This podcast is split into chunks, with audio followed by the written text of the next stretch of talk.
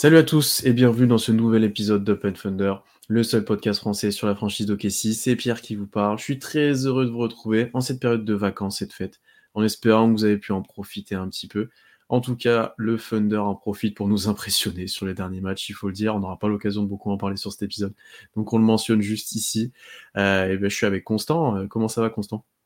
Ça va bien, ça va bien. J'espère que vous passez de bonnes fêtes. Euh, en tout cas, c'est difficile de passer de meilleures fêtes en tant que fan du Thunder, j'entends, parce que là, ce qu'on est en train de voir depuis, euh, quelques semaines, c'est quand même très intéressant. On avait fait le podcast OKC est-il une top team? Je crois que là, on commence à avoir deux, trois éléments de réponse vis-à-vis des victoires qu'on est en train de voir depuis deux semaines. Mais voilà, très heureux de vous retrouver. J'espère que vous passez de bonnes fêtes en tout cas. Et on est là, oui, pour euh, parler d'un épisode un petit peu spécial, un peu plus en vrac, mais où on va pouvoir parler de beaucoup de choses. On va aborder pas mal de sujets. Ouais, un peu plus tranquille parce qu'on vous a demandé euh, sur Twitter et sur Instagram de, de, de, poser vos questions, de nous poser vos questions euh, et qu'on y répondrait. Il y a eu beaucoup, beaucoup, beaucoup de réponses. On a une quarantaine de questions, je crois. Merci euh, à vous. Donc, hein. donc, donc, merci beaucoup, mais il y a du taf, donc on va, on va pas trop tarder. On a essayé de trier ça un petit peu par thème pour pas euh, se disperser complètement. Il y a plusieurs questions qui revenaient, certaines qui étaient assez proches, donc on, bien sûr on les a mises ensemble. Mais en tout cas, voilà, merci à, tous ceux qui ont posé des questions. Euh, N'hésitez pas à en poser d'autres, que ce soit dans les commentaires autres, on vous le redira. Mais voilà, euh, là c'était l'épisode spécial, n'hésitez pas à en poser régulièrement. On pourrait ajouter des fois deux, trois petites questions à chaque épisode, ça pourrait être intéressant. Donc n'hésitez vraiment pas. Et, euh, et, du coup, le premier thème qu'on va développer et sur lesquels on a eu pas mal de choses, c'est celui que j'ai appelé un petit peu playoff et fin de saison. Euh, c'est sur euh, les objectifs, etc., où on va finir. Euh, donc pas mal de choses. D'abord, euh, une première question de Nino Barthé sur Instagram. Jusqu'où on va aller en playoff si on les atteint? Jusqu'où on pense qu'on peut aller si on est en forme? Ensuite, une qui se rapproche un petit peu de SkyG sur Twitter. Quelles sont les limites de cette équipe et peut-on rêver à avoir un bon parcours de playoff? Constant, est-ce que maintenant tu y crois à ces playoffs et est-ce que du coup à ces questions-là, est-ce qu'on peut faire un bon parcours et est-ce qu'on peut rêver à quelque chose? Là, là, on sent que c'est la, période de la saison où tout le monde s'enflamme. Je vais faire un petit peu celui qui calme le jeu en disant il reste quand même 52 matchs. On a à peine passé le tiers de la saison, donc il peut encore se passer plein de choses. Je sais que les playoffs attirent beaucoup de gens, mais restons un peu prudents. Mais si, voilà, c'est le podcast, on va un peu se, mouiller, parce qu'il faut se mouiller sur ce genre de questions. Euh, je pense que euh, le... le, le... Est-ce que OKC, jusqu'où OKC peut aller en playoff? Bah, Je pense que là, si OKC fait toute la saison euh, au niveau que OKC propose actuellement, tu peux viser une demi-finale de conf, en gros. Euh, faire un petit peu comme ce qu'avait fait Memphis sur la saison 2021-2022. Tu, fais une grosse régulière, tu passes un tour et en demi-conf, même s'il y avait la blessure de Ja face aux Warriors, tu te fais taper par une équipe plus expérimentée. Après, les limites en playoff, euh, les limites de cette équipe en playoff, ce sera bah, l'expérience. Hein, c'est globalement, c'est un groupe très jeune. Il y a que en gros, il n'y a que Dort et Shea qui ont connu les playoffs. Et les Bertans, mais Bertans ne joue pas, donc euh, ça compte pas. Donc euh, voilà, c'est un groupe extrêmement jeune qui aura peut-être des problèmes en termes de taille euh, vis-à-vis -vis du poste 4. On en parlera après dans d'autres catégories. Mais en l'état actuel, je pense que l'objectif n'a pas tant évolué. Mais si OKC venait à conserver ce niveau toute la saison, ouais, je pense que tu pourrais commencer à dire que tu peux peut-être passer un tour de playoff. Ouais, je pense aussi. Euh, bah, honnêtement, on est bien plus optimiste maintenant qu'il y a quelques semaines ou quelques mois. Euh, il faut le dire, hein, et d'où ces questions sur les playoffs qu'on n'espérait pas euh, à ce moment-là. Mais ouais, effectivement, vu le niveau affiché, tu peux clairement avoir un peu plus d'espoir que, que, que bah, l'espoir augmente, même j'ai envie de dire, de, de, jour en jour et de semaine en semaine. effectivement, tu peux espérer avancer en playoff parce que tu as une équipe dominante défensivement, dominante offensivement, qui a des armes qui sont plus ou moins transposables en playoff. Hein. On voit pas forcément un Shea s'arrêter de bien jouer en playoff. Enfin, voilà, il y a plein de choses qui sont transposables. Euh, mm. Comme tu l'as dit, un manque d'expérience, mais est-ce que ça sera forcément préjudiciable? On ne sait pas. Tu as toujours la maturité supérieure par rapport à les Nuggets, par exemple, ont bien plus de maturité et seront bien plus prêts. Mais euh, tu as quand même des joueurs euh, qui ont des, des, des expériences diverses et variées en amphiba, etc. Donc, à voir comment ils réagissent. Hein. Encore une fois, on, On n'a pas toujours les mêmes réactions face à ces enjeux. On sait qu'un Loudor, par exemple, adore ça. On sait que d'autres, c'est plus compliqué, donc on verra là-dessus. Mais ouais, passer un tour, ça sera déjà très satisfaisant. Je pense que mm. c'est une, une, des questions qu'on a juste, juste après. Ça va dépendre de l'adversaire un petit peu. Euh, mais après, on n'est pas à l'abri non plus de blessures, de choses qui peuvent arriver et qui font que ton parcours, déjà pour se qualifier en playoff, sera bien plus difficile qu'il l'est tout de suite et que, que potentiellement ton, ton, adversaire sera bien plus fort. Parce que pour l'instant, on prend une équipe de play si ça s'arrête là. Et bon, c'est assez satisfaisant. c'est assez satisfaisant. Tout à fait, tu prends, tu joues le septième. Euh, tu, tu, joues le septième. Alors après, euh, la conférence Ouest est bizarre cette année. C'est-à-dire qu'il y a, y, a, il y a beaucoup de grosses équipes qui, en tout cas, il y a beaucoup d'équipes qui étaient considérées comme des contenders qui sous-performent. Et il y a beaucoup d'équipes qui étaient considérées un peu comme en dessous, qui surperforment mmh. ou qui se retrouvent classées haut. Typiquement, personne ne voyait OKC et Minnesota top 1 et top 2 de la conférence Ouest alors que personne ne voyait les Warriors et les Suns respectivement 9e et 11e de la conférence Ouest. Donc euh, on va voir, tout peut encore changer. On se souvient que l'an dernier, les Pels à cette, époque-là de l'année étaient premiers de leur conférence. C'est l'exemple que j'aime bien rappeler. Les Bulls, il y a deux ans, à cette période de l'année, étaient premiers de la conférence Est avant la blessure de Lonzo Ball. Donc comme quoi, tout peut switcher, les grosses équipes peuvent revenir. Mais oui, pour l'instant, OKC est deuxième de sa conf et c'est très satisfaisant. Et après, en playoff, voilà, on parlera peut-être tout de suite des, des match-ups qui nous intéressent, mais il y a mmh. assez peu d'équipes à l'heure actuelle que, que je n'ai pas envie de jouer, on va dire. Ouais, c'était une, c'est une des questions suivantes qu'on a de ma plège sur Twitter. Alors, dans le cas d'une qualification directe en playoff, classée de 1 à 10 de, de, Minnesota Warriors, des équipes que vous avez moins envie d'affronter, celles que vous préférez affronter. On va pas faire les 10, euh, honnêtement, pour une question de timing. Et ça, typiquement, c'est quelque chose dont on pourra répondre peut-être plus tard en podcast si mmh. bah, les qualifications en playoff s'affirment, etc. On pourra essayer de d'aller en profondeur sur ce sujet-là. On mmh. va peut-être plutôt donner quelques équipes qu'on aimerait et des équipes qu'on n'aimerait pas.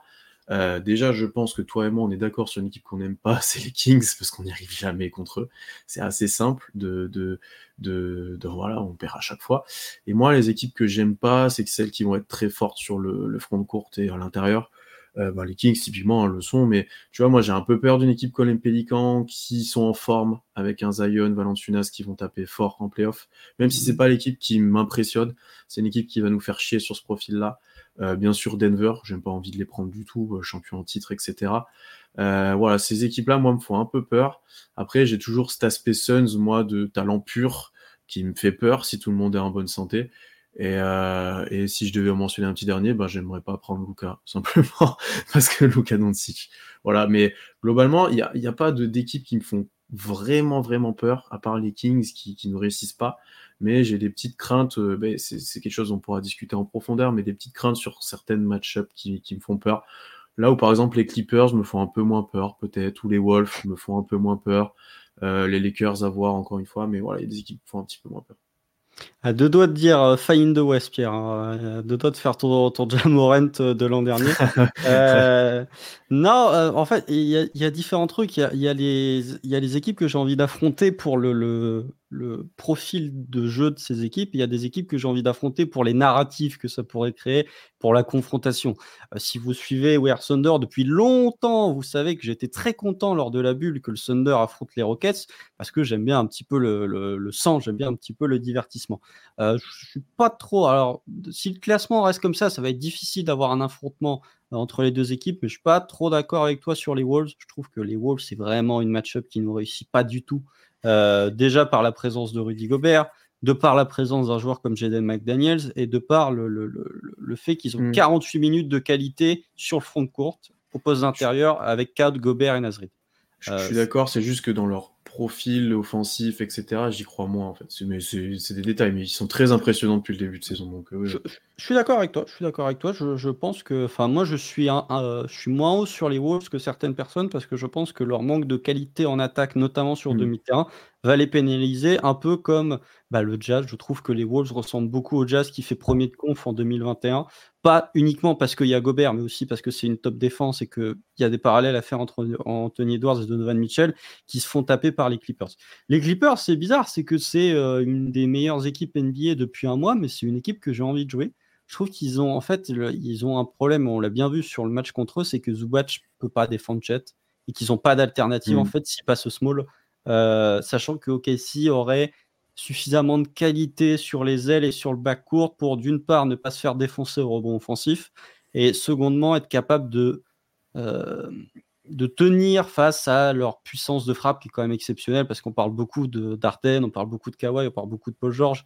Même un joueur comme Norman Powell fait énormément de dégâts en sortie de banc pour ses Clippers de cette année. Donc voilà, les Clippers, moi j'ai envie de les affronter. L'équipe que j'ai le plus envie d'affronter, mais ça c'est mon côté un petit peu fan de, de sang, et je pense pas que ça arrivera, c'est les Warriors. Euh, parce qu'on n'a pas eu assez de Stephen Curry pour encore bouffer. Mais je trouve qu'il y aurait tellement un truc. En fait, moi, ce que j'aimerais, c'est une équipe expérimentée vieille. Tu vois, un, Warriors, euh, non, un OKC Wolves, bof. OKC Kings, Tu veux refaire la série contre les Lakers où on les avait tapés, les, vieux, là? C'est ça que tu veux faire. Non, en fait, j'aime bien, ce que, par exemple, ce qu'il y avait l'an dernier entre Memphis et les Lakers ou entre les Kings et les Warriors, j'aime bien la, la, mm. nouvelle garde qui rencontre l'ancienne garde. Mm, mm. potentiellement pour qu'il y ait une passation de pouvoir, ce qui n'est pas arrivé avec euh, les Kings l'an dernier, ce qui n'est pas arrivé avec les Grizzlies il y a de ça deux ans. Donc ouais, moi, euh, les Lakers, ils me font pas si peur que ça, même si LeBron James et Anthony Davis sur une série de playoffs, c'est un peu chiant quand même. Mais je pense que ouais, l'adversaire que je crains le plus, c'est les Kings. Déjà parce que Fox a quand même bien transformé son jeu offensif. Il prend énormément de 3 points en pull-up, n'importe quoi. Il les met en plus surtout. Il les met, il, met. il a 40% de réussite sur ses pull-up à 3 points. Enfin, le, le, la transformation du jeu offensif de Fox est dingue cette année, je trouve.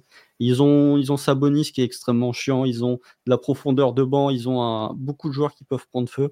Donc voilà, ouais, plus les Kings et l'adversaire que j'ai envie de jouer. Euh, les Clippers ou les Warriors et les, même les Mavs. Tu vois, toi, t'as pas envie de jouer Lucas. Je pense que euh, OKC, si, si, OKC a une chance de remporter une série de playoffs, je pense que je classerai les Mavs limite tout en haut de, hmm. des équipes contre lesquelles tu as la plus grande probabilité de gagner. Ouais, mais où tu peux perdre, où ils peuvent battre aussi n'importe qui. C'est ça qui est un peu chiant avec Tout à fait. Euh, et d'ailleurs, c'est juste pour ajouter, si tu veux de la narrative, euh, Clippers, c'est pas mal, vu qu'il est en face aussi. Ça serait assez ça va. Euh, et, même les Suns en soi, avec un KD, etc., ça peut être assez drôle aussi. Euh, pour un retour de playoff au OKC, que tu joues euh, les anciens, ça peut être, ça peut être drôle, effectivement. C'est vrai que j'avais pas pris en compte l'aspect narratif, toi tu as beaucoup plus en compte, mais c'est vrai que ça peut être, on peut le voir comme ça aussi. passons maintenant un petit peu sur des projections, plutôt sur la fin de saison. Plusieurs questions qui se rejoignent encore une fois. Donc une de Kevo qui est est-ce que finir hors top 6, donc qualification directe en playoff, c'est un échec? Euh, et est-ce que une de Pastagux qui nous demande avec le bon début de saison, faut-il revoir les objectifs à la hausse? En étant optimiste au début de saison, on voyait une qualif. Est-ce que là, il faut espérer un bon parcours en playoff? Ça rejoint un petit peu ce qu'on a dit avant. Et enfin, Sinbad qui nous demande carrément un pronostic. À quelle position on finit en fin d'année? Euh, Constant, est-ce que ouais, toi, ton avis a évolué vis-à-vis de ça? Même ces dernières semaines, on a parlé à pas si longtemps que ça. Est-ce que tu crois de plus en plus à cette qualification directe? Et est-ce que du coup, ça serait un échec, un petit peu ça? Suis encore un peu mitigé. Euh, je, trouve que actuellement, ce qui se passe au OKC, il y a un peu ce côté où euh, j'arrive pas à y croire en fait. J'arrive pas à croire ce qui est en train de se passer. J'ai toujours eu une espèce de frein à main où je me dis non, c'est pas possible en fait. C'est trop, c'est trop beau ce qui se passe. En avoir parlé avec Tom de Kebdo, il avait un peu le même sentiment il y a deux ans quand Memphis fait deuxième de conférence avec euh, Jack qui devient une superstar. Enfin voilà, il y a toujours ce côté où tu t'attendais à quelque chose, tu attendais une équipe qui allait jouer le play-in. En fait, tu te retrouves avec une top team de NBA, même pas juste de sa conférence, de NBA. Euh, donc, tu te dis, mais en fait, quand est-ce que ça va s'arrêter? Je pense que euh, tu me dis aujourd'hui, le Thunder termine cinquième ou sixième de sa conférence, je signe. C'est vrai qu'en dessous, avec le début de saison qui est, effectué, ça pourrait être une déception, hormis, bien sûr, facteur euh, des circonstances atténuantes, dans le sens chez loupe un mois et demi, euh, mmh. Chet, voilà, on le souhaite pas, je touche encore du bois à chaque fois, mais grosses blessures qui peuvent arriver, hein, euh, qui, voilà, qui arrivent à pas mal d'équipes en ce moment. qui ici, pour l'instant, est très épargné par les blessures. Je pense que, ouais, malgré tout, de par le niveau de jeu proposé, de par le fait que OKC a la meilleure attaque sur demi-terrain de toute la ligue, Rendez-vous compte, la meilleure attaque sur demi-terrain. C'est incroyable. Souvenez-vous d'où on vient. mais, souvenez-vous, ne serait-ce que l'an dernier, on disait qu'OKC n'était pas une bonne attaque. Meilleure attaque sur demi-terrain, troisième meilleure défense sur demi-terrain. Je pense que ouais, euh, on doit revoir nos objectifs à la hausse, mais nos objectifs doivent être sixième. Euh, je pense qu'il faut viser, il faut toujours viser le plus haut possible, mais c'est vrai que de par ce qui est proposé sur ce bon tiers de la saison, ça serait un peu décevant pour ne pas vous mentir qu'OKC se retrouve au pli. Sachant que je Je, conclurai juste en disant que OKC a 9 victoires, il me semble que. Enfin, 9 défaites, excusez-moi. Sachant que le premier play-in il me semble, est à 14 ou 15 défaites. Donc OKC commence à avoir un petit matelas de victoires d'avance sur ce groupe qui est constitué de pas mal d'équipes. Dans les 18-14, les Pélicans et les Mavs d'ailleurs qui sont 6e, et tu as les Rockets qui sont à 15-15 et qui sont 10e. Donc tu as effectivement un petit matelas. Euh, non, je suis d'accord avec toi. Là, tu es obligé d'espérer de, mieux. sachant que nous, on espérait à peu près le même bilan que l'année dernière. Bon, mhm. quand tu es au bilan actuel, déjà, tu revois ça à la hausse largement. Euh, et effectivement, sauf blessure, c'est vraiment le facteur qui pourrait euh, bah, se dire bon, bah, au final, on va faire ce qu'on peut tu dois te qualifier direct en playoff. Suis presque envie de dire, euh, vu le début de saison, et j'ai envie de dire, même vu les problématiques que les équipes derrière ont eues. Euh, tu vois, les Warriors, typiquement, avec les problématiques qu'il y a, euh, tu, tu, te dis, il faut en profiter, il faut les mettre derrière. Les Grizzlies, encore une fois, c'est une équipe que tu aurais pu estimer un peu plus haut. Là, avec Ja, avec autres, et eh ben, ils sont très mal partis. Les Suns avec les blessures. Enfin, il y a plein de facteurs qui font que là, tu dois en profiter, tu dois te qualifier directement. donc, ça serait effectivement une petite déception de, de être hors top 6. Après, honnêtement, je l'ai dit la dernière fois, on tombe en play-in, j'ai assez confiance en cette équipe, mais il faut que tu puisses te permettre quelque chose, d'une qualif directe en playoff, de, de, remettre un peu au Kessie euh, dans les équipes qui comptent à l'ouest, voilà, directement. Euh, après, je, suis d'accord avec toi que les objectifs, ça doit pas être non plus top 3, euh, passer deux tours, etc. On n'en est pas là. On en mm. est, on est face à une équipe qui joue son meilleur basket depuis. honnêtement, je me suis fait la réflexion, j'ai dit, je pense honnêtement, on a eu des équipes meilleures, euh, individuellement, etc. Mais collectivement, je pense que j'ai jamais vu ça. De, de... C'est potentiellement une des meilleures équipes collectivement. Alors, pas une meilleure équipe individuellement, à l'époque, Russ KD, c'était très fort. Mais dans le collectif, j'ai rarement vu ça au Kessie. Et là, on, ça joue vraiment bien. Et donc, du coup, tu as des espoirs. Effectivement, tu joues comme une top team. Alors, jusqu'où ça va durer? Est-ce que dans les moments de down, tu arriveras à monter la pente? Est-ce que, voilà. Mmh. Il y en aura toujours, donc on verra, mais euh, effectivement, là, là, tu peux, tu, essayes de, de, de, te restreindre, mais tu as envie de rêver à des choses cool, quoi. Parce que mm. moi, je suis une fanbase adverse, euh, je tape au premier tour, je suis pas sûr, hein. Je suis, honnêtement, je, je suis, euh, je suis pas, je suis pas, ouais, tu te dis, tu peux prendre, tu peux prendre, vraiment. Je sais pas, je sais pas. Je trouve déjà, le, je pense que ce qu'a fait OKC là cette semaine, avec euh, la victoire de 23 points contre les Wolves au complet, euh, avec autant d'avantages de repos, et la victoire contre Denver, qui était dans une deuxième nuit de back-to-back, enfin, ils venaient d'en foutre 140 à Memphis 24 euh, heures avant, vous n'allez pas me faire croire qu'ils étaient complètement crevés. Je pense que ce stretch-là n'a pas été fait depuis Russ très honnêtement. Je pense que même Russ PG, ça n'a pas été fait comme ça ou en tout cas pas face à des aussi grosses top teams. L'année avec Chris Paul au KC était pas si bon que ça contre les très bonnes équipes. Je pense ouais, faut remonter à Ross KD pour retrouver des, des, des, soirs de domination comme ça sur, euh, sur l'adversaire, de domination de top team. Après, euh, pour ce qui est de, de, de la fanbase adverse, je pense que euh, OKC à ce côté, tu peux craindre OKC, mais tu peux dire d'un côté, on joue pas, je sais pas, les Clippers ou, euh, avec les anciens et tout, tu joues que les jeunes, etc. Ouais, non, je vois ce que tu veux dire. Je pense que les, franchises, peut-être un peu, euh, euh, les franchises euh, d'équipe avec un peu plus de bouteilles pourraient se dire OKC, c'est une équipe chiante, mais on peut les avoir à l'expérience sur un premier tour, même si OKC venait à avoir l'avantage du terrain. Et je dirais juste un, dernier truc, tu as parlé de moment down. Je trouve que là, ce qu'on est en train de voir cette semaine ou depuis deux semaines, c'est un peu le, pic du niveau du Thunder. ça va être très difficile de jouer mieux que ce que le Thunder joue actuellement. Ça me fait un peu penser au mois de janvier de l'an dernier où euh, OKC était à un très haut niveau de basket. Là, il y a des séquences contre Denver cette nuit de, patience, de mouvement de balle qui sont absolument magnifiques. Et euh, c'est bien. On voit que quand OKC joue son meilleur basket, OKC est capable de regarder euh, n'importe quelle équipe droit dans les yeux. Maintenant, il faut voir quand OKC joue moins bien, jusqu'où tu joues moins bien. C'est-à-dire que quel est ton niveau plancher? Ton plan, Est-ce que ton plancher te permet de continuer à battre des grosses équipes ou est-ce que ton plancher est beaucoup plus bas que ton pic? Et je pense que le classement du Thunder va dépendre aussi de son niveau plancher dans des moments où l'adresse est moins bonne, chez peut-être moins bon et où la défense tient peut-être un peu moins. Ouais, puis tu vois ça, l'adresse, on en avait parlé, au final, même quand tu es pas forcément, tu mets pas forcément dedans, tu gagnes, là, ces temps-ci. Mmh. Enfin voilà, il y a toujours un truc qui va faire euh, que tu vas gagner le match contre les Warriors où tu provoques 18 turnovers ou quelque chose comme ça. Enfin, il y a 28. toujours un... 28, oui, 18, c'est- j'étais gentil, 18, Oui. 28. Non, il y a toujours un truc qui fait que tu vas gagner le match. Tu vois, il y a toujours de la ressource, ça va être défensivement, ça va être un gars qui prend feu, ça va être. Donc ça, c'est assez agréable. Donc, euh, Et puis, euh, puis ouais, non, mais d'expérience, ouais, je suis comme toi, en fait, pour revenir là-dessus. Euh, J'essaie de me restreindre et tout, tu vois. Moi, moi, je regarde peu les matchs en direct, c'est rarement moi qui fais le LT si vous suivez le compte. Et du coup, quand je me lève, je dis, bon, ils vont bien avoir perdu cette fois. Enfin, tu vois, en mode, euh, bon, il y a un moment, ça va s'arrêter. Ah non, plus 20 contre Denver. Ah non, euh, plus 20 en back-to-back contre les Knicks. Enfin, tu vois, que des trucs comme ça. Mm. Et euh, je me dis, bon, bah, tout va bien. Voilà. Ah, mais, mais je mais, Non, mais je, je vais prendre un exemple. J'ai pas regardé le match en direct contre les Wolves. Et euh, je me suis réveillé, il me semble, à 4h30 du matin. Parce que quand je regarde pas les matchs du Thunder, je me réveille toujours soit milieu de troisième quart, soit après le match. C'est mon horloge euh, biologique qui fait réveille-toi. Euh, et j'ai vraiment ouvert l'application NBA avec un peu le- la boule au ventre en me disant qu'est-ce qui s'est passé? Quand j'ai vu plus 23, j'ai fait pardon.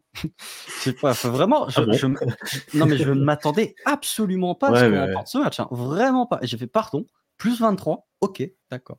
Et il y a vraiment ce côté où euh, euh, ça va peut-être nous retomber dessus. C'est peut-être l'épisode où on va se prendre le plus de, de, de karma euh, sur cet épisode Ouais. de FAQ. Mais actuellement, actuellement, n'importe quelle équipe se ramène face au Thunder. J'ai pas peur de cette équipe. Je me dis, on peut les taper. Je dis pas qu'on va les taper, mais je me dis, on peut les battre potentiellement. J'ai très envie de jouer Boston euh, au complet là, je t'avoue. Juste pour voir, juste pour voir. Ça va arriver bientôt d'ailleurs. Oui, c'est euh, juste après, c'est le 3 janvier. C'est après le Donc, match euh, J'espère qu'ils seront au complet, mais ça peut être très très intéressant. Donc euh, Mhm. j'ai hâte de voir ça. Euh, on va passer maintenant à une deuxième partie de questions. Donc déjà merci à tous ceux qui en ont posé là sur les playoffs. Euh, on va passer plus à une partie trade. Donc là c'est le cœur du sujet. On en a plein. Euh, donc que ça soit à la deadline, etc. Euh, alors on va commencer par une note qui vient d'Instagram de Toff. Euh, le front office doit-il bouger avant la deadline? Donc en ajustement du roster, en anticipation des prochaines prolongations. On a plusieurs sur la deadline, donc on va peut-être les rassembler. Euh, Il y a Yoka qui nous dit récemment, on voit beaucoup de personnes qui veulent jouer le titre dès maintenant en lâchant beaucoup de pics pour chercher un gros joueur. D'autres veulent voir le roster actuel se faire les dents en playoff sans un autre gros joueur à côté. Votre avis? Et, un après, on a des, on, on a, on doit rechercher toi et moi des, des exemples de trades qui nous plaît. Donc toi, est-ce que à la deadline, tu, tu as envie de bouger et est-ce que ça te paraît, est-ce que tu es, ou alors est-ce que tu es plutôt dans l'attente de voir comment ça va se passer avec ce groupe-là et notamment le trio euh, qui semble se développer? Oui, ça, bah ça c'est. On aurait pu faire le un débat. On aurait pu faire un épisode entier. Enfin, très honnêtement, il y a des questions. On aurait pu faire un épisode entier euh, euh, sur ça. À la deadline, non. Je sais pas. En fait, tout dépend de qui est disponible, mais j'ai pas envie de faire un, espèce de, splash move, comme peuvent dire les, Américains, ou un espèce de, gros truc, de gros chamboulement qui chamboule l'effectif. Tu me dis, euh, je sais pas moi, tu me dis euh, euh, Daniel Gafford ou Tyus Jones sont disponibles du côté des Wizards. Bah, je regarde. Tu vois, c'est deux joueurs que j'aime bien, c'est deux joueurs que je trouve intéressants, euh, qui peuvent s'insérer dans le collectif du Thunder. Tu me dis Alex Caruso est disponible, Bah, j'aime bien aussi. Euh, je me dis, bon là, tu peux commencer à avoir une défense sur le point of attack quand même très très sérieuse. Donc, c'est les, les trucs que je regarde, mais tu me dis Pascal Siakal est, est disponible, bah non, j'y vais pas. Tu me dis Laurie Markkanen est disponible, Pff, bon, ok. Euh, même si j'aime beaucoup Laurie Là, Markkanen, c'est qu'on considère le prix. Ouais, c'est le prix là, je pense, qui t'embête plus que le joueur. Non, non, il y a des problèmes de Markkanen me, me pose de plus en plus de, de- de- d'interrogations tactiques. J'en ai déjà parlé dans, dans le précédent podcast, mais on l'a vu sur le match contre les Wolves, la qualité du Thunder, c'est qu'il y a cinq mecs qui peuvent porter la balle. Et du coup, tu as des situations où c'est Chet qui initie le pick and roll, où c'est Kesson Wallace ou Lugensdort qui pose un écran. Donc je pense qu'avoir un joueur comme Laurie Mark... En fait, ce qu'il faut à OKC, c'est un poste 4, mais un 3-4. Euh, un, un joueur à la André Iguodala, voilà, par exemple. Euh. Michael Bridges, bon, je vais le citer, mais Michael Bridges, je trouve que c'est ce type de joueur qu'il faut à OKC. Euh, dans la polyvalence défensive qui peut porter la balle qu'un vrai 4 comme Siakam ou comme Laurie Markkanen qui pour moi enlèverait un petit peu des qualités offensives du Thunder et enlèverait un peu des qualités défensives parce que tu aurais moins de polyvalence quand même. Euh, mais sinon à la deadline, non, je, je fais rien. J'ai envie de tester ce groupe jusqu'au bout et quitte à, quitte à se manger le mur hein, potentiellement en playoff, mais j'ai envie de voir ce qu'est capable de faire ce groupe en l'état avant de commencer à me dire l'été prochain, bon, ok, maintenant on a fait, on s'est pris notre leçon d'expérience potentiellement en playoff. Comment on fait pour devenir bah, contender, littéralement? Hmm. Non, je suis d'accord avec toi. J'ai pas envie de bouger ce qu'on voit là en fait, et, que même avec un changement des fois minime, tu peux, tu peux briser quelque chose, ou tu peux, ça peut demander des ajustements qui peuvent être au, final, ça peut être négatif. Euh, alors effectivement, après il y a des joueurs compléments qui sont très intéressants d'avoir. Je suis peut-être pas les mêmes que toi, mais oui, un Caruso, c'est toujours des bons joueurs à avoir. Enfin voilà, ce, type de profil-là. Euh, après, tu vois, un Siakam, je suis peut-être moins bas que toi. Je, considère, mm. alors c'est peut-être que je regarde peu les Raptors maintenant, mais je considère qu'encore capable de porter un peu la balle, etc. Peut-être qu'il est pas utilisé comme ça. C'est peut-être bah, ça le problème. C'est peut-être ça le problème.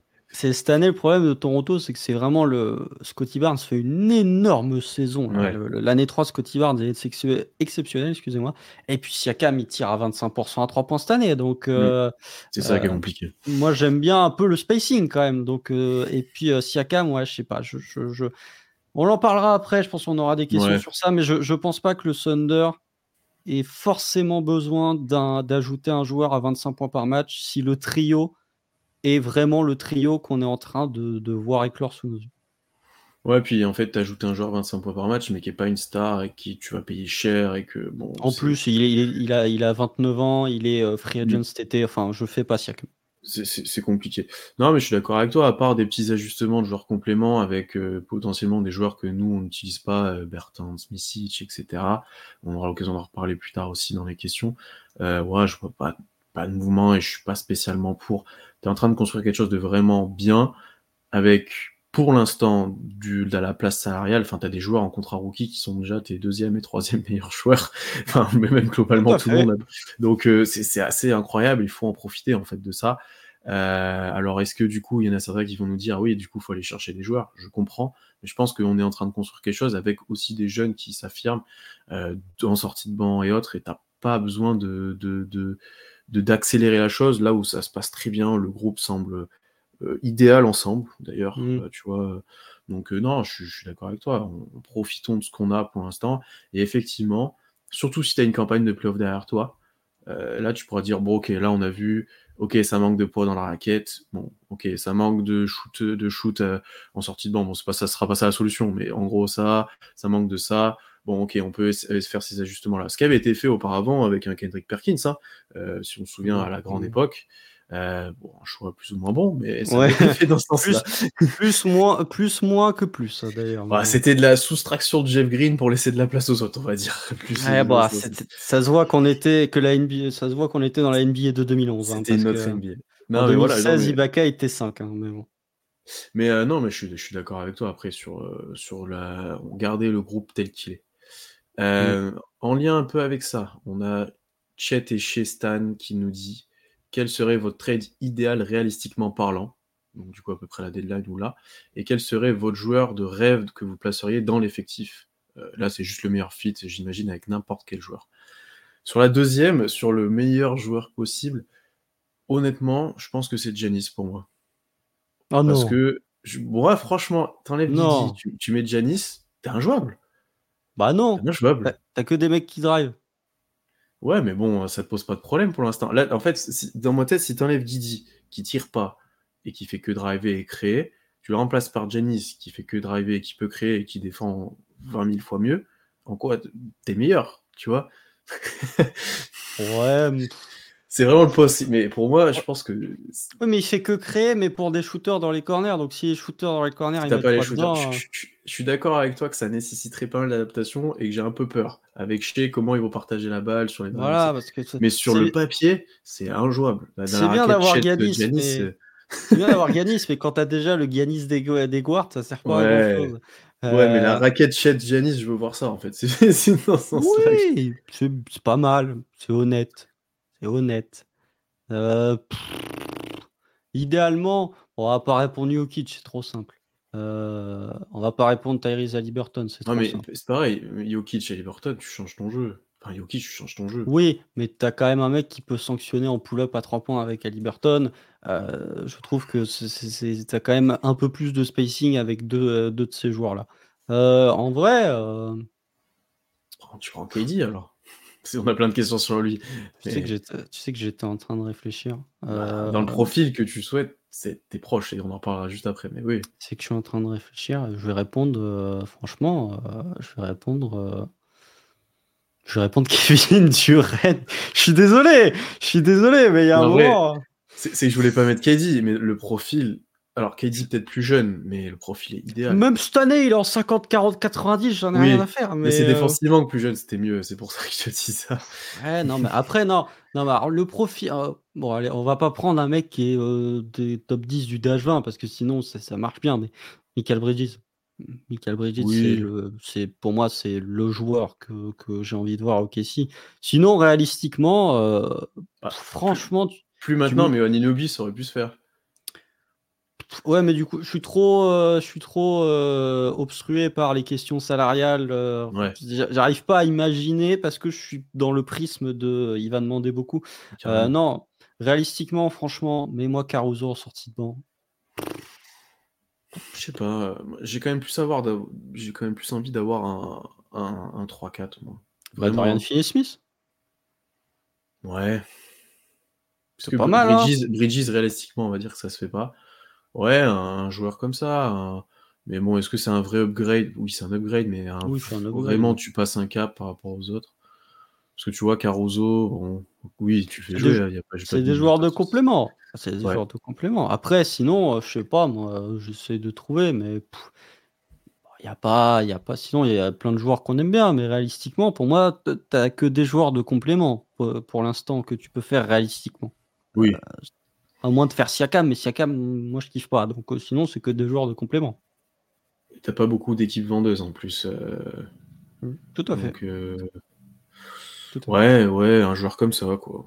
Mais bon, c'est pas fou, C'est clairement pas fou. Après, faut, faut voir. Tu, tu refais euh, à l'époque, euh, tu refais Miles Turner? Oh non, non. Ah bon. Parce que ça en parlait souvent à l'époque. Oh, c'est une passoire. Une passoire. Je regarde l'Indiana, mais alors déjà, les guards, ils défendent pas Indiana. Mais alors, Miles Turner, non, non, euh, je sais pas. En vrai, eh, franchement, tiens, tiens, ça sort un peu derrière les fagots. Bogdan Bogdanovic, tu me le sors de la misère des Hawks, là. Tu me le mets en sixième homme, avec Azaya Joe à côté. Eh bah, je peux te dire que euh, c'est Non, Brogdon. Tiens, Brogdon, j'en ai parlé. Euh, réalistiquement, euh, Bogdan Bogdanovic, parce que je pense que les Hawks, c'est quand même sur une pente très descendante et je sais pas trop ce qu'ils vont faire. Sinon, Malcolm Brogdon. je le trouve parfait dans cet effectif. Ouais. Après, moi, c'est les guards, c'est ce qu'on a le plus, quoi. Tu vois, on joue petit tout le temps, machin, c'est ce qui m'embête, tu vois, donc tu sacrifies d'autres joueurs. Mais bon. Il n'y a, pas de poste 4 euh, qui me fait euh, Ouais, c'est ça, en fait, qui m'embête. Euh, tu vois, je regardais un peu les équipes, là, de tête, il n'y en, a pas, y en a pas 10 000 qui me font vraiment envie. Hein, J'adore Desmond Bain. Donc, oui, tu vois, j'avais pensé à lui, mais bon. J'adore Desmond Bain, voilà. Cam Johnson, il défend pas. Euh, encore une fois, c'est dommage qu'André Godala euh, soit arrivé 10 ans trop tôt, parce que sinon, euh, c'est ça qu'on aurait voulu. quoi. C'est un 3-4 qui défend le plomb, qui est capable de porter la balle. quoi. Un mec qui a de l'expérience en playoff. C'est ce genre de profil qui manque pour l'instant ok si je trouve. Ouais. Ben, du coup, ça peut être Kevin Durant. On n'a pas non. parlé moi, j'aime bien Gafford parce que je trouve, euh, je trouve que c'est un pivot dont on parle pas assez parce qu'il est à Washington, mais je trouve que c'est un bon défenseur. Alors, il est un peu limité sur, sa, sur ses rebonds, donc ça, ça limiterait pas le problème. Moi, je trouve qu'il met ses lancers, il est, un, il est une menace sur l'ob, il est dans le dunker spot, il fait pas d'erreur, donc euh, je préfère largement, tu vois, un Gafford qu'un Claxton. Après, lui, j'ai du mal euh, dans, la, dans le jeu, comment on joue. Tu sais, bah, enfin, oui, je suis faire vivre la balle, etc. J'ai un peu tu prends euh, Bogdanovic, mais l'autre? Boyan Boyan il est, trop, il est trop vieux. Hmm. Il est trop vieux et puis il défend pas, il défend pas non plus. Oui, un peu plus jeune que ça. Ouais, mais dans le profil, on aurait pu presque se rapprocher. Offensivement, défensivement, non, mais. Oui, oui. Après, je sais pas, moi. Il n'y a pas de 3-4 qui me fasse. Si, Cam Johnson, offensivement, c'est bien, mais après, euh, défensivement, c'est dur. Et puis le contrat est, quand même. Ou ramène Jeremy Grant, mais encore une fois, c'est un problème de contrat aussi. Donc. Euh, J'y avais pensé à Jeremy Grant parce que euh, lui, il peut jouer 4-5, euh, il a le tir, il peut porter la balle plus ou moins de manière efficace, où il croque un petit peu des fois, mais voilà, ce profil m'intéressait aussi. Mais après, Jeremy Grant, on le connaît, c'est. est-ce qu'il est a envie de revenir dans le sinking ship qui était au KC il y a 4 ans, quoi, sachant qu'il est déjà dans un sinking ship du côté de Portland. Donc il y a deux trois déclarations de Jeremy Grant quand il était parti hmm. au KC qui moi m'avaient pas particulièrement plu. Et je, je, pense que Jeremy Grant c'est un joueur qui euh, dans son rôle offensif est trop grand et qui aurait tout intérêt d'assumer son rôle un peu plus réduit et qui ne le fait plus depuis son départ de Denver en 2020.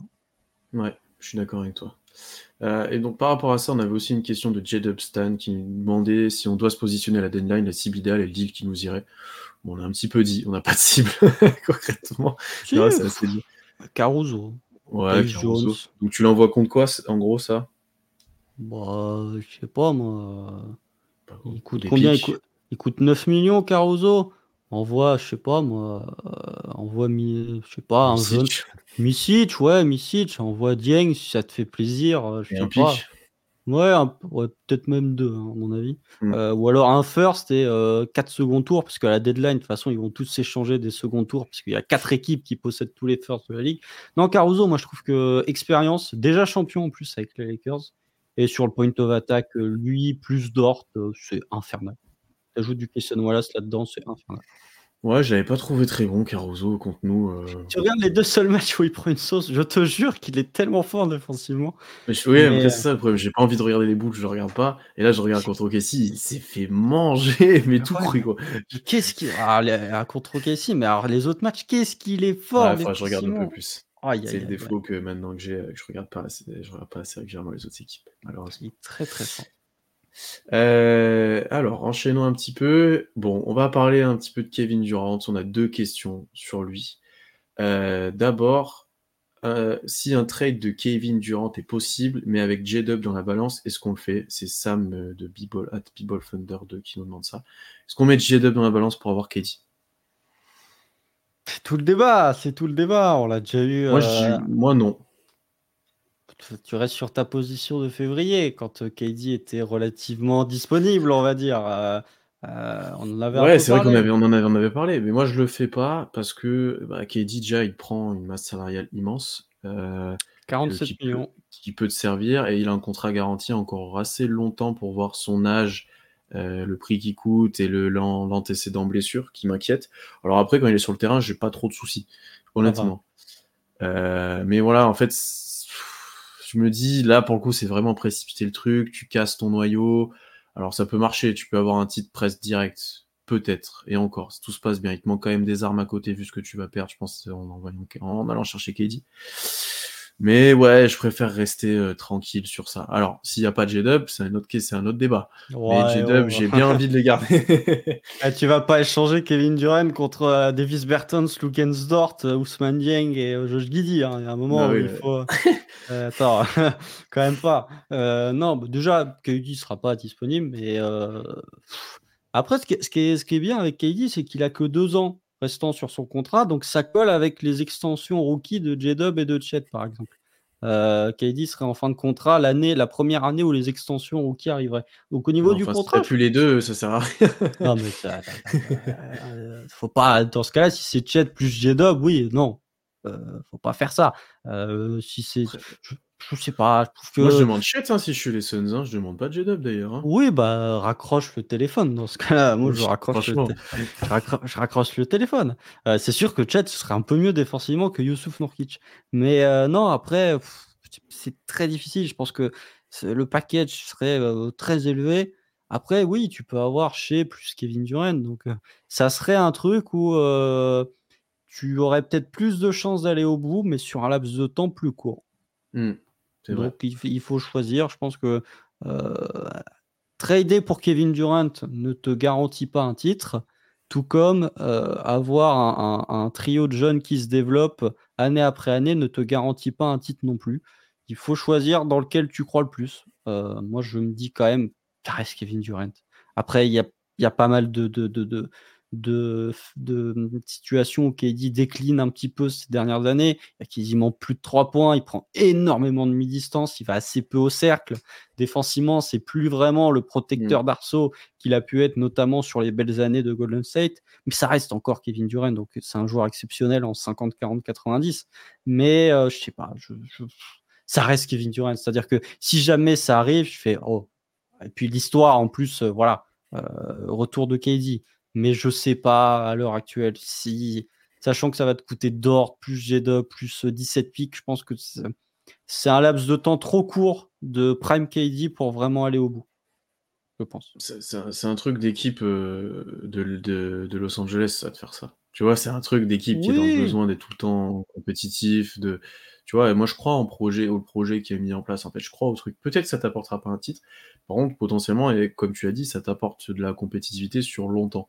Et ça, c'est quelque chose qui est très important, je pense, pour le front office, euh, surtout avec la nouvelle salle. Enfin, il y a plein de choses qui rentrent en jeu. Euh, tu vois, si tu crames tous tes assets, que tu arrives en 2029, nouvelle salle, il n'y a plus rien. C'est chaud quand même. Je suis pas sûr que ça se passe aussi bien. Enfin voilà, il y a plein, de contextes qui se passent pour moi. Et je, bah, on a une question sur ça ensuite, sur un peu plus là, si on a envie de l'avoir en mode euh, avec les, ce qui s'est passé avant. Mais j'ai pas envie de sacrifier tout le projet pour ça, pour l'instant. Après, euh, dans 6 ans, je pense que le cycle il sera fini. Hein. Enfin, des cycles qui durent 6 ans NBA, euh, hormis Boston. Boston qui a réussi à faire des trucs. C'est euh, infernal. Mais t'as 5 ans ou 4 ans et t'as 2 ans ou 1 an et demi, quoi. Ouais, après, enfin. Je sais pas, en gros, tu, là, là, on va prendre les équipes qui ont des cycles un peu longs avec leurs meilleurs joueurs. Boston, ils ont Tatum Morant depuis 2017. C'est un miracle que ça tienne encore, c'est incroyable. les Warriors, ils, ils, ont eu KD, euh, après ils draftent. Enfin bon, bref, les Warriors sont quand même plus sur une fin de cycle quand même que. Euh, euh voilà. Denver? Denver, ouais. Denver, c'est depuis allez, 2019 que c'est devenu vraiment sérieux. Euh, sachant qu'il y a une, année, une année et demie, euh, gâché, enfin il y a deux saisons gâchées, mais une année et demie par la blessure de Jamal Murray. C'est tout, hein. Memphis? Ouais, Memphis, j'allais dire, ouais, parce qu'après, tu vois, même les Bucks, ils ont, maintenant, ça a changé de cycle. Ah, ils ont Lillard. Euh. Les Sixers, ça a changé maintenant qu'il y a plus Harden. Ça a changé deux fois. Oui, ça a même changé plusieurs fois. Mais t'as Embiid, tu vois. Ouais. Euh, après, il y a les Mavs en soi. Hein. Enfin, on fait plein d'ajustements, mais c'est toujours un peu le même noyau. Bon, c'est Luca, quoi. Luca et Tim Hardaway. Et, et, Kleber, quoi. Luca, Tim Hardaway, Maxi Kleber, Dwight Powell, quoi. C'est euh... super. Waouh. non, mais je, je, je, sais pas. Je trouve que on verra. Mais après, oui, je, je c'est vraiment. Est-ce que tu fais ce qu'ont fait les Suns, par exemple, de dire ça va être catastrophique euh, dans 4 ans quand ils auront plus de pics de draft, ils auront plus. C'est-à-dire que OKC aura sa nouvelle salle avant euh, potentiellement un first round des Suns. C'est pour vous dire à quel point euh, les Suns, au niveau des pics de draft, ils ont tout balancé, ils ont tout sacrifié pour se dire on maximise tout sur trois ans, quitte à ce que ce soit le néant ensuite. Ou alors est-ce que tu préfères être un peu plus euh, inscrit sur la, sur la durée en disant peut-être qu'on peut faire comme Denver on essaye plusieurs fois et finalement il y a une année où ça marche et peut-être que les années d'après ça peut continuer à marcher. je crois plus en ça. Je crois plus en ça, honnêtement. Mais bon, c'est à la vision de chacun. Et par rapport à Keddy, du coup, on avait une question euh, euh, de T. C'est Votre avis sur un retour de Keddy contre une contrepartie raisonnable? On va plus prendre la question en mode euh, moralement, si je peux dire. pas de problème. Hein. Franchement, il y, a eu, ce débat sur Twitter. Quand je l'ai tweeté, je crois que c'était à Noël qu'il a sorti. Soir de Noël en plus. Et on me dit, euh, mais tout le monde va être d'accord. Bah, on a attendu un petit peu la réponse. Pas du tout. Pas du tout. C'est 50-50. C'est 50-50. Je, je, peux comprendre cet aspect euh, de la pisser sur la franchise, machin. Je sais pas ce qu'on oh. Je peux comprendre. Après, moi, je dirais, je, suis OK, mais ça va dépendre des conditions, effectivement. S'il revient en mode euh, free agent dans 3 ans, avec très peu, contre très peu d'argent, il joue, il sort du banc, il est très bon, vas-y, après, un trade, c'est pas forcément lui qui choisit de toute façon. Donc déjà. Oh, si, si. C'est ce, genre, ce genre de joueur, euh, il un minimum. C'est vrai. Mais lui, il peut vouloir, et euh, enfin, bon, voilà, après, s'il peut juste voir l'opportunité d'avoir un titre. Bah, après, je suis moins. Il y a une époque, j'aurais dit non, c'est hors de question. Mais s'il revient en mode rédemption, Ah, écoute, hein. Putain, moi, il peut revenir quand il veut. Enfin, je, suis désolé, il peut revenir quand il veut. Déjà, euh, je dis pas ça, je dis pas ça pour, pour la commune, mais je pense qu'il y a des gens qui sont contre le retour de Kevin Durant et qui n'ont jamais vu Kevin Durant jouer en direct avec un maillot du Thunder parce que c'était il y a 7 ans quand même. Ça fera 8 ans en juillet hein, que KD a pas joué sous un maillot d'OKC, donc ça remonte. Euh, moi, en vrai, enfin, ça me pose pas de C'était il y a 8 ans peut-être quand même 7 ans et demi, il faut peut-être quand même passer à autre chose. Je trouve que oui, ok, KD est parti dans des conditions déplorables. il a eu un comportement qui était aussi déplorable via certaines déclarations dans les années qui ont suivi. Mais il faut quand même pas sous-estimer le fait que Kevin Durant a mis le Thunder sur la carte. Littéralement, a mis le Thunder sur la carte. oui, peut-être que Russ est le joueur le plus iconique de l'histoire du Thunder. Si tu dois faire une statue tu fais une statue de Russell Westbrook et pas de Kevin Durant, mais KD a quand même mis euh, le Thunder sur la carte. KD termine deuxième du MVP une année au Ross et même pas All-Star, la 2009-2010. Donc voilà, je trouve que il est parti dans des conditions horribles, mais s'il revient, bah, c'est pour euh, finir d'écrire l'histoire. Alors ok, euh, on fait souvent ce parallèle avec LeBron, sauf que LeBron il est revenu en tant que free agent et les Cavs partaient de beaucoup plus loin que ce que est le Thunder actuellement. Après, au Cavs il y avait quand même Kyrie Irving, mais bon, donc moi, s'il revient, j'ai pas de problème avec ça. Je pense que euh, déjà, s'il revient, c'est que Sam Presti n'a pas de problème avec ça. À partir du mmh. moment où Sam Presti n'a pas de problème avec ça, voilà, c'est que pour moi, je trouve que, enfin, on est, je peux comprendre la frustration qu'il y a envers KD. C'était il y a sept ans et demi. Il faut peut-être quand même que euh, de l'eau coule un petit peu sous, sous les ponts. KD est quand même beaucoup plus clean depuis aller un an et demi, un an, un an et demi sur ses déclarations sur le Thunder Peut-être aussi parce qu'il se dit qu'il y a un maillot Très gentil même. Très très oui. gentil. Ah oui, mais en même temps, Chez c'est son copain, J-Dub il aime bien, Chet, euh, bon bah quand il voit, il se... voilà. C'est le meilleur gars. voilà, donc euh, et puis il se dit j'ai peut-être un maillot à retirer. Euh, donc voilà, pour moi, il n'y a, pas, a pas de souci s'il revient. je sais pas, je suis pas le, le, dernier à avoir des problèmes moraux sur certains trucs, mais ça, ça me pose aucun problème. Ça reste que du sport à un moment, et s'il revient, c'est que bon, il n'a pas non plus insulté euh, nos mères ou je, je sais pas quoi. C'est que du sport, quoi. Donc si s'il revient, c'est pour finir d'écrire l'histoire en plus euh, de, de, sa carrière et pour boucler la boucle. Ok, si. Donc moi, ça me pose aucun souci. Ouais, ce que j'allais dire sur le comportement depuis quel temps, tu vois, t'en parlais en... C'était pas bien au début, là, ça fait quand même quelques années. Ça va bien mieux, bien mieux. Bon, c'est pas Russ, mais ça va quand même bien mieux. Après, euh, Paul George a fait des grandes déclats tout le long, il est parti aussi, hein. on a demandé son trade. Hein. Euh, il a rien dit sur OKC, hein, je suis désolé. Si, à chaque fois qu'il revient, il dit c'est sa famille, que c'est voilà. Ça, c'est des trucs, c'est des banalités. Oui, que KD n'a jamais dit. Bah, en même temps, il reçoit pas le même accueil quand il revient. Hein, c'est sûr, c'est sûr, c'est sûr. Non, mais voilà, je, suis assez d'accord avec toi. On, verra si ça se fait un jour. Voilà, le, le parallèle avec LeBron est assez, c'est drôle parce que oui, effectivement, le LeBron au début personne ne voulait, machin, et quand il est revenu, tout le monde était très content de l'avoir. Ah bah euh, donc, t'as raison. t'as raison. Euh, euh, alors, autre question. Pastagus qui nous demande Dort plus des pics contre Bridges. Le bon Bridges, il a précisé quand même. pas le criminel. Heureusement, oui. oui. Oui, je pense que oui. Oui. Oui, oui. Toi, toi surtout, moi, je comprends totalement, mais toi encore plus. oui, oui. Bah, C'est-à-dire que c'est le moment là. En plus, on est enregistré, comme ça, ce sera sur, sur bande passante. Il faut quand même souligner que Lugensort est très bon cette année. Hein, hein. parce que j'ai ah. souvent été. J'ai souvent. Même, parce qu'à chaque fois, je le disais depuis le début, il me disait Ouais, nanana. Là, il est quand même non, très là, Là, là, il est, là il, est, il est très très bon. Euh, je trouvais que défensivement, sur le début de saison, il était un peu moins bon. Et là, c'est de mieux en mieux.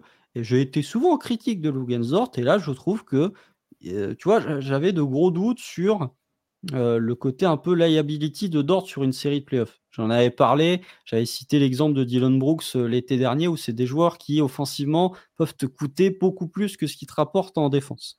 là, franchement, si tu as Lugensort sur une série de playoffs, je suis plutôt confiant sur son apport. Alors, il prendra pas 14 tirs par match, mais il défendra et il mettra les quelques tirs qu'il a. Je trouve que c'est euh, peut-être celui qui s'est le mieux adapté à son rôle, sachant que son rôle est peut-être celui qui diffère le plus cette année de ce qu'il avait l'an dernier. C'est vrai. Non, non, mais moi je suis là, le Luthor cette année, rien à dire. Hein. Il a des, vagues au tir, etc. Mais globalement, le pourcentage reste élevé. Euh, mmh. Dans les choix offensifs, c'est bien, bien mieux. enfin, lui, quand, enfin, quand tu vois comment collectivement ça joue, tu peux. Dort l'année dernière aurait fait n'importe quoi. Là, honnêtement, Mmh. c'est de mieux en mieux. Euh, Il y a des contre-attaques, il y a des drives, il y a des cuts. Voilà, après, défensivement, c'est plus. euh, c'est un peu moins le chien fou du début, tu vois, c'est un peu moins. euh, je- sais pas pas, la comment bulle, dire. quoi. ouais, il, il part pas, il n'est pas une presse tout terrain comme un malade, etc. C'est moins ça. Mais je le trouve quand même très efficace, très bon. Enfin, hier, sur Jamal Murray, euh, il a été très efficace. Enfin, il y a plein de choses où il est, il est encore déterminant. Et voilà, effectivement, offensivement, dans, il a un nouveau rôle qui semble lui, con- lui convenir et le- qui nous convainc, honnêtement. hein. Donc Mhm. euh, là-dessus, petite satisfaction, effectivement, à mentionner pour le Dort. Mais ça n'empêche pas Toujours que Bridges que- ait, ait un niveau au-dessus. Toujours est-il que euh, même malgré le niveau de Ludort, Michael Bridges, euh, enfin Dort plus pique contre Michael Bridges, oui, je prends tous Ça, les jours parce que là, ton, enfin ton, allez, allez, à condition que tu remplaces Josh Giddy, mais même avec Josh Giddy, t'as un quatuor défensif, c'est chez, ouais, ça manquerait quand même, parce que Michael Bridges, ah, depuis qu'il est honnête, eh ben, tu sens que c'est plus dur d'avoir de l'énergie des deux côtés du terrain quand tu as Mm, mm. de plus grandes responsabilités en attaque. Donc, il est un peu moins fort sur le point of attack. C'est pas tout le temps lui qui défend le point of attack. Parfois, tu as Dorian Finney-Smith, mais tu aurais quand même un quatuor défensif chez J-Dub, Michael Bridges, Chattel Graham. Et en attaque, c'est pas mal aussi. hein. En En attaque, pas sur- en, en fait, c'est sur ton attaque que l'upgrade est, est fort. Au-delà de, c'est surtout ça. Oui. Parce que défensivement, je suis même pas sûr. Il faudrait voir l'investissement, comme tu dis, etc. Mais en attaque, par contre, oui, effectivement, tu. Un- il était meilleur. Enfin, Oui. Il était meilleur que Dort défensivement. C'était l'un des meilleurs défenseurs extérieurs. Là, tu sens qu'avec le changement de rôle et la plus grande responsabilité en attaque, c'est un peu moins fort. Mais ça reste très bon pareil. quand même. C'est toujours pareil. hein. Euh, On sait, les joueurs, ils peuvent difficilement se donner autant des deux côtés du terrain. Mais, euh, en parlant de joueurs des Nets, d'ailleurs, Tom de Dunkebdo, ben, qu'on salue bien entendu, elle nous a posé une, une de ses premières questions sur Claxton et on pense quoi du fit de Claxton? À OKC. Je suis pas forcément fan. Euh, avoir euh, deux cure-dents dans la raquette. non, Bon, j'exagère. mais- non, j'exagère en Non. disant ça. Mais non, mais je trouve pas que ce soit le profil vraiment qui manque. Euh, Je trouve les mêmes problèmes que Gafford qu'on a cité. Et je le trouve peut-être un peu moins, euh, comment dire, aérien, impactant physiquement. Et du coup, ça m'embête un petit peu. Je trouve Gafford peut-être plus, plus solide, tu vois. Je sais pas, moi, ce qui me pose problème avec Nick Saxon, c'est qu'il fait 2m6, quoi, ou quelque chose dans le genre. Je suis en train de vérifier, là, en même temps que je parle, euh, sa taille, c'est que Gafford, c'est un pivot. Claxton, il est un peu petit, hein. 6'11, 2'11, j'ai rien dit. Euh, mais moi, il me semble un peu petit. Euh, bah, justement, c'est c'est un joueur qui fait peut-être plus petit que sa taille, je trouve. Et puis, euh, moi, j'ai une différence majeure, c'est que Gafford, il est à 70% sur ses lancers, là où Claxton, il est à 45%. C'est tu ce peux que faire- dire. tu peux faire du à Claxton. Il est à 61% cette année. Je dis vraiment que des conneries, c'est bien de vérifier. Mais c'est un, un shooter à 55% en carrière. Euh, non, faut Claxton. En plus, il faudra le payer, il me semble, euh, durant euh, à l'été prochain. Pff, Je pense qu'on on parle beaucoup de, de, de 5 un peu tradis à OKC. C'est pas forcément ce qu'on a envie, toi et moi. C'est-à-dire que c'est très difficile de trouver un Mm. 5 comme fait Chettle c'est-à-dire défenseur élite en attaque capable d'écarter le terrain.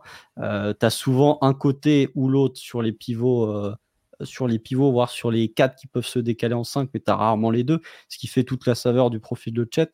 Mais euh, je trouve que ouais, Claxton, bon, je préfère Gafford. Franchement, je, je le trouve, euh, comme tu as dit, je le trouve un peu plus serein et je le trouve un peu plus. euh, je le vois plus s'intégrer, je trouve moins de défauts dans ce que peut apporter un Gafford que dans ce que peut apporter Claxton des deux côtés du terrain. Bon, après, moi, les deux ne me vont pas forcément, honnêtement, euh, dans le profil offensif. Ça Je comprends, je comprends. Est-ce que est-ce que tu as un upgrade à Kenrich et à Jalen? Je suis pas sûr. Dans, dans le, dans le contexte OKC, j'entends. Je, je, dis- je pense que c'est des meilleurs joueurs. Encore que Kenrich, ça se débat. Mais dans le contexte OKC, euh, je suis pas sûr du tout. Bon, c'est des meilleurs joueurs, non Pour moi, même Kenrich, ça se, ça se débat Oui, pas c'est meilleur déjà. Ouais, non, non, mais enfin, je pense que Gafford et Claxton sont quand même de meilleurs joueurs que Kenrich. Euh, Peut-être moins valuable, mais de meilleurs joueurs. Euh, surtout le Kenrich de cette saison qui est pas non plus folichon.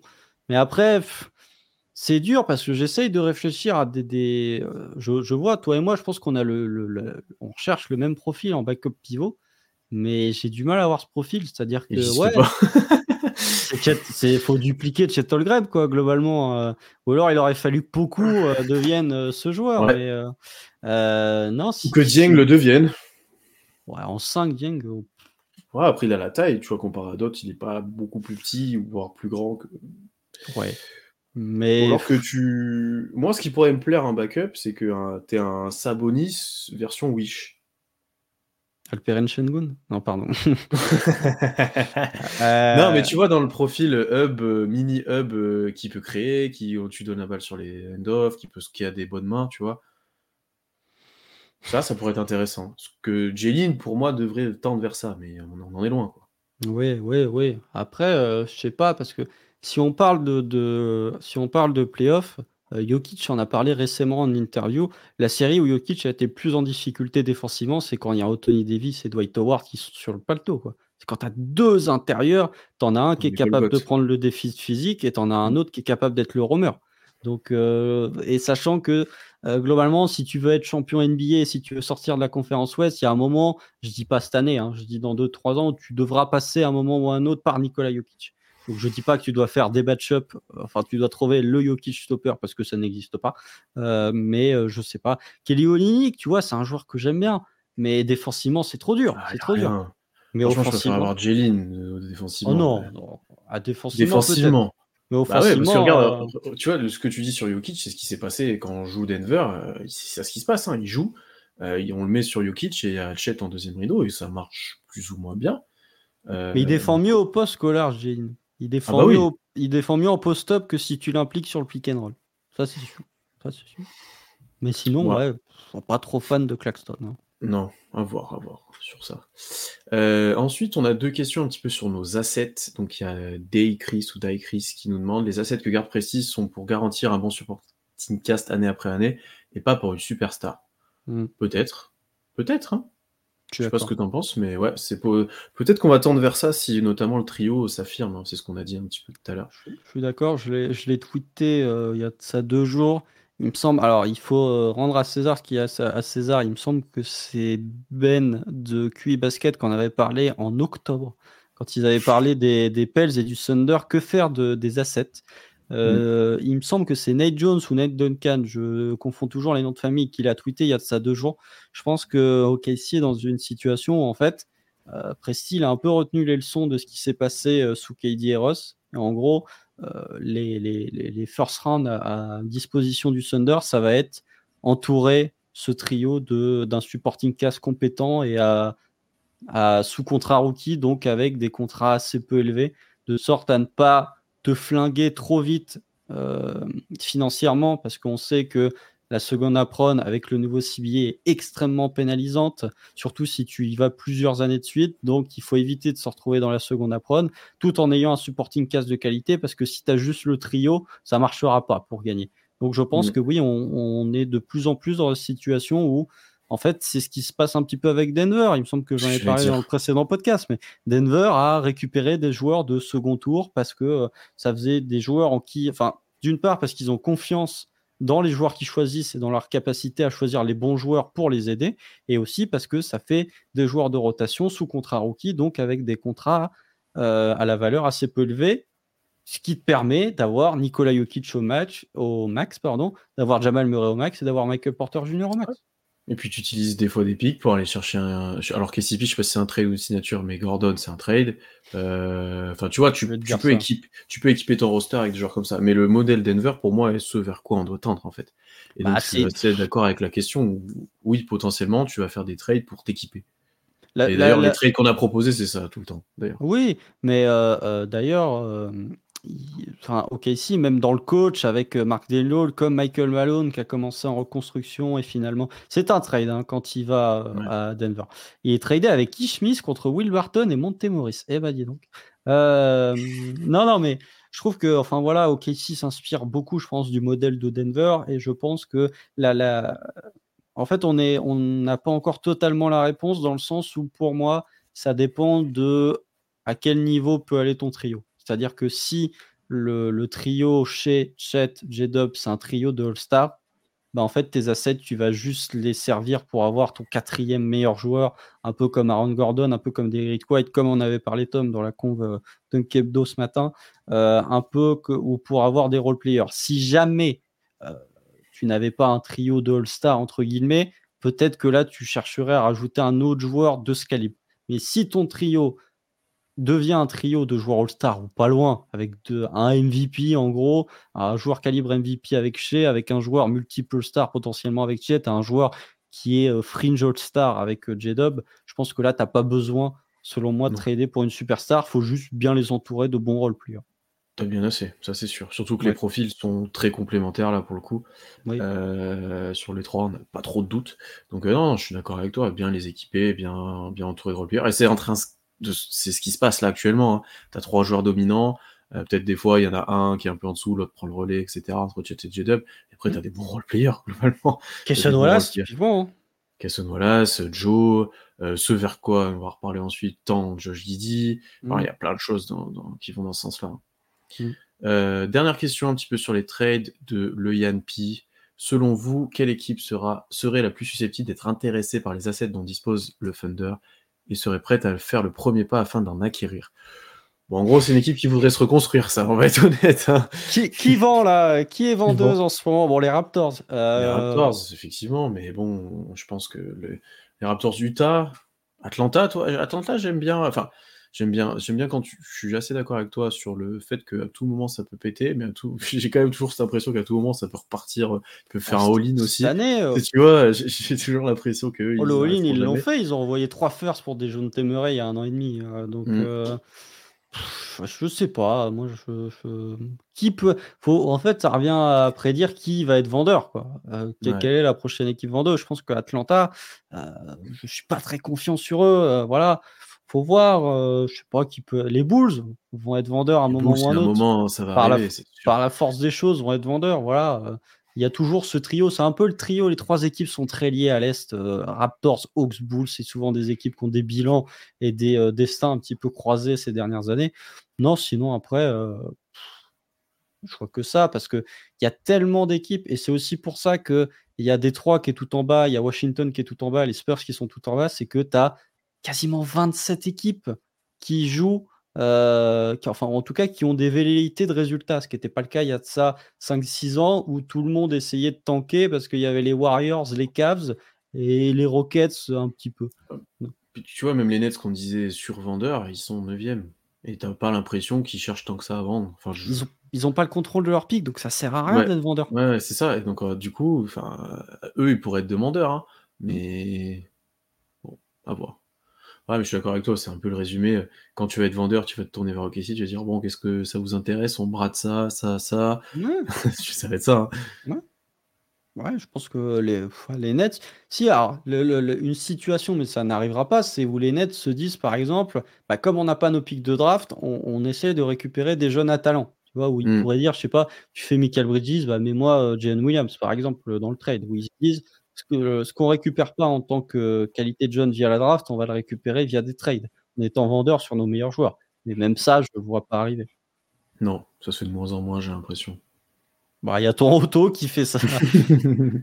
ouais, mais ouais. Peut-être les Kings euh. avec Siakam, euh, où il pourrait lâcher Keegan Murray, ou je sais pas. Euh, je pense que, enfin voilà, Siakam, je pense qu'il va changer de conférence. il va changer d'équipe, mais il va changer de conférence, je pense. donc je, voilà. Je sais pas où il va aller. Hein. Sacramento, j'aime bien. Après, on a parlé de Dallas, mais Dallas, ils n'ont pas les assets pour euh, Siakam. Et je pense que, ouais, gardez un œil sur Sacramento. Je pense que c'est. Eux, pour le coup, ils auraient besoin de la défense de Siakam. Hmm, pourquoi pas Pourquoi pas Ouais, tu mets Murray. Murray. Bon, Barnes, c'est pas un jeune, mais tu le mets dedans. Ça va demander. Euh, ouais, c'est chaud quand même.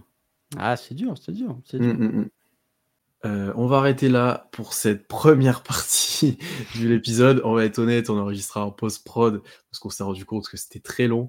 Donc ça va être divisé en deux parties. Donc vous venez d'écouter la première partie. Merci à tous d'être arrivés jusque-là. La deuxième partie arrive très prochainement. Donc d'ici là, abonnez-vous partout, toutes les plateformes d'écoute, etc. Comme d'habitude. Euh, merci à tous ceux qui ont posé des questions encore une fois. Et on se retrouve très vite. Allez écouter la partie 2. Euh, d'ici là, profitez bien de vos nuits du Thunder qui sont très victorieuses et bonne année à tous. Salut. Salut.